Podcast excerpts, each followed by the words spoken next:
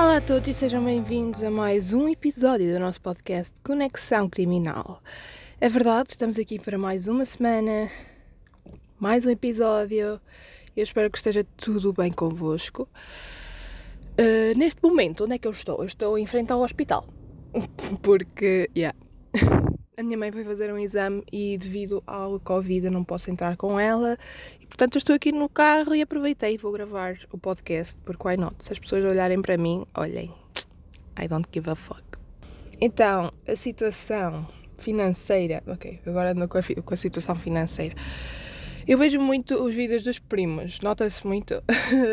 Pronto, e eles começam sempre os vídeos com vocês já sabem qual é a situação financeira de não sei o que, não sei o que mais. Pronto, cenas boas aleatórias, mas pronto, eu agora também ando assim. Vamos só dizer que o episódio de hoje é aqui em frente ao Hospital de Chaves, ok? O caso de hoje é um caso português e é um dos maiores mistérios de Portugal, uh, que ainda hoje é um caso por resolver e que é assim, eu tenho as minhas teorias sobre o que aconteceu, mas que é muito estranho não haver quaisquer provas do que terá acontecido. Por isso mesmo é um dos maiores mistérios de Portugal. Então, o caso de hoje vai ser sobre a Rita Sloth Monteiro.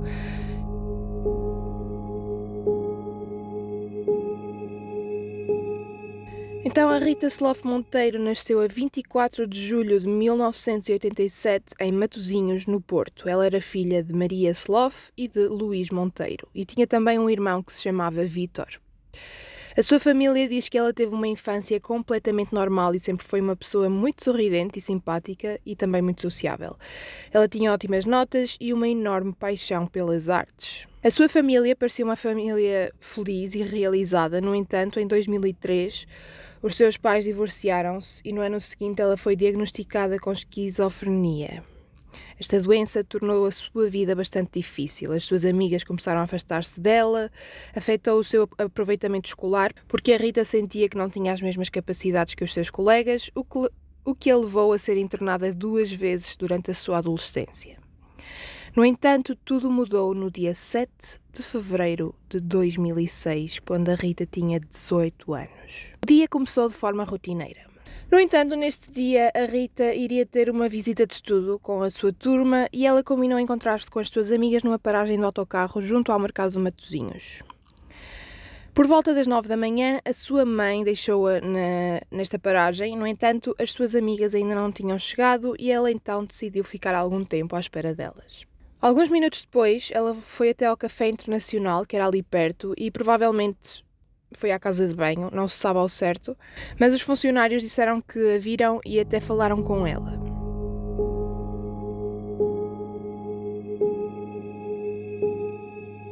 Ainda dentro do café, a Rita ligou para as suas amigas que lhes disseram que, que, lhes, que lhe disseram que já estavam a chegar e ela decide esperar um bocadinho mais dentro do café por volta das nove e um quarto da manhã, as amigas chegam à paragem do autocarro e ficam à espera da Rita. Uma delas diz ter visto a Rita sair do café, mas que voltou imediatamente para dentro. Nesta mesma altura, o autocarro que elas iriam apanhar chega e apenas iria esperar alguns segundos, como é normal os autocarros fazerem, né? Mas a Rita estava a demorar imenso a sair do café e é nesta altura que as suas amigas, que já estavam atrasadas, decidem ir sem ela. E aqui há muita gente a criticar as amigas porque é que elas foram sem ela e não sei o quê. Mas a última coisa que vais pensar é que não vais voltar a ver a tua amiga, que a tua amiga vai desaparecer, né? Portanto, não sei se podemos massacrá-las, né? Como devem saber, os autocarros têm câmaras de vigilância e nas filmagens de um dos autocarros, aliás, acho que é dois dos autocarros, filmagens é possível ver as amigas da Rita à espera dela na parada. Quando a Rita saiu do café, percebeu-se que as amigas não esperaram por ela e também nas câmaras de um dos autocarros podemos ver um desconhecido andar. Oh, filho. Desculpem lá o som dos carros, by the way. Eu estou num carro diferente. Eu normalmente Desde que comecei esta fase de gravar de podcast novamente, eu tenho gravado dentro do carro da minha mãe, porque a acústica é melhor. Mas eu agora estou dentro do meu carro, ou seja, que pá, a qualidade do carro Pá, não é um carro novo, portanto o, o áudio também não vai ser muito melhor. Mas pronto, se eu virem carros aqui à volta, uh, peço desculpa, ok? Anyways, quando a Rita saiu do café, apercebeu-se que as amigas não esperaram por ela e também nas câmaras do autocarro é possível ver um desconhecido andar atrás da paragem que parece bastante nervoso, este indivíduo, mas até hoje ele não foi identificado. E quando o autocarro arranca, conseguimos ver a Rita a falar com uma mulher, também ela desconhecida, que nunca foi identificada.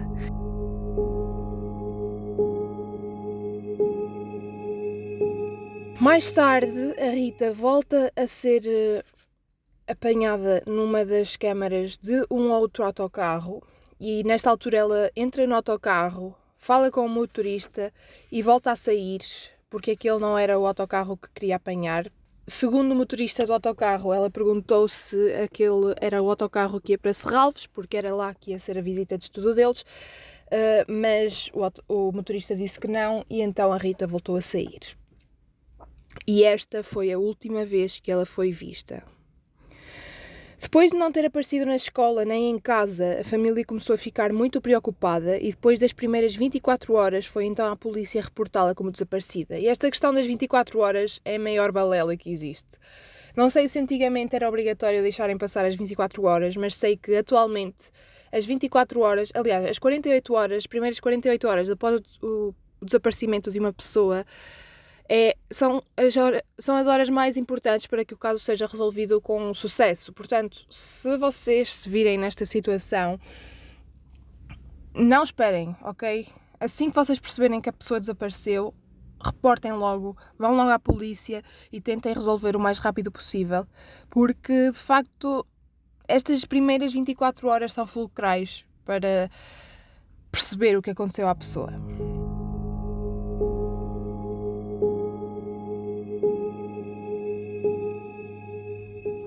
Contactaram também vários hospitais, centros de acolhimento, os amigos da Rita e não havia qualquer pista sobre o paradeiro da jovem.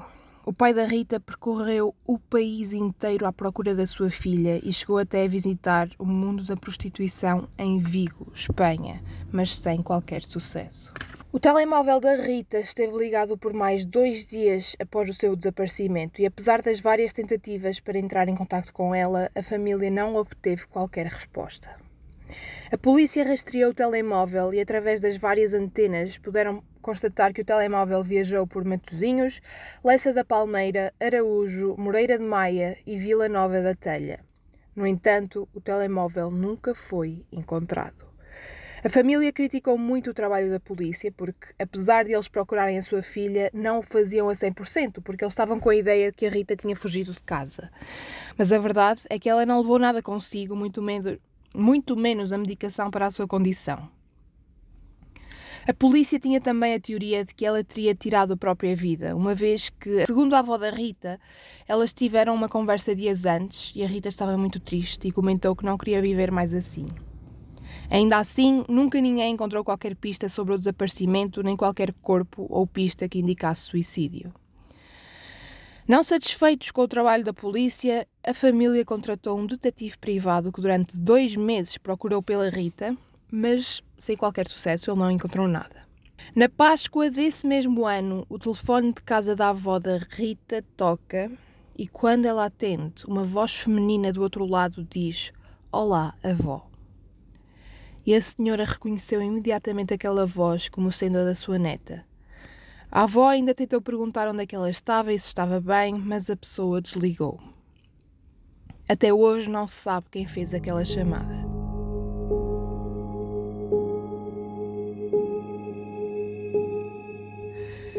E mais nenhumas pistas surgiram. A Rita Sloff Monteiro continua desaparecida 14 anos depois. E agora temos as teorias. É assim, há bastantes teorias sobre o que poderá ter, ter acontecido à Rita. Eu tenho a minha própria teoria mas vamos começar por aquelas que, que as pessoas costumam dizer.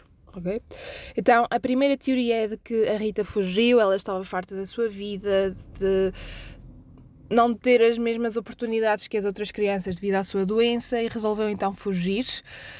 É assim, isto custa um bocado a acreditar porque ela não levou qualquer roupa com ela nem nada disso, portanto, acho que se tivesses planeado fugir, ao menos tentavas preparar-te um bocadinho.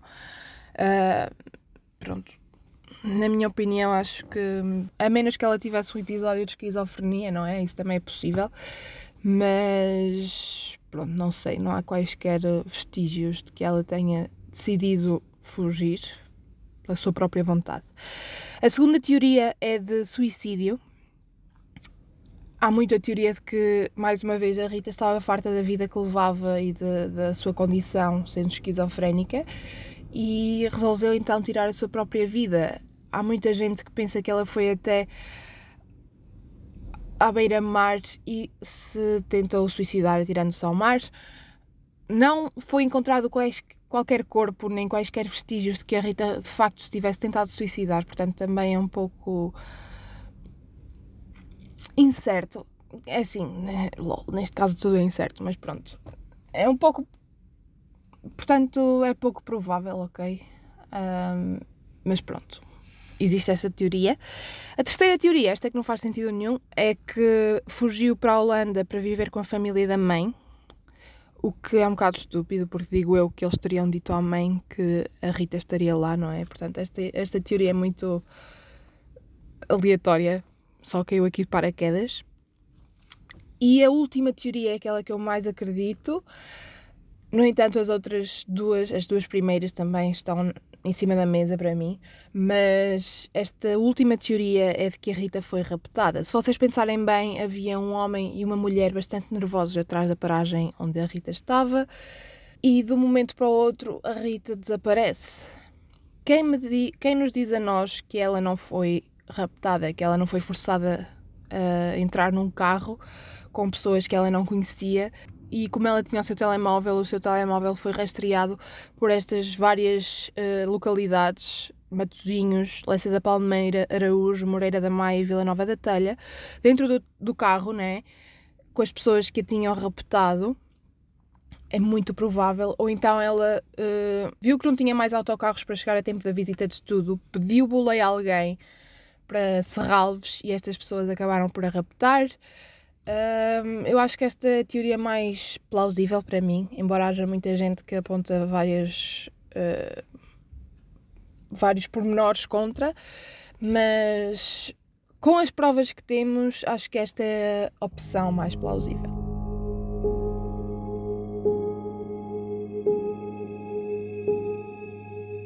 Mas digam-me vocês o que é que acham que aconteceu. Como sempre, vou fazer o relato visual no Instagram, ok? Portanto, se vocês quiserem ver imagens sobre este caso, podem ir ao Instagram Conexão Criminal Podcast, que vai estar sempre lá, de todos os casos, vai estar sempre lá uh, a descrição visual. Portanto, podem comentar também no, na foto desse caso. Este caso é completamente, é um, um mistério completo, não, ninguém sabe o que aconteceu realmente e não sei se algum dia vai ser resolvido, infelizmente. Eu espero que vocês tenham gostado. Obrigada por ouvirem, tenham um ótimo dia e encontramos-nos no próximo episódio de Conexão Criminal.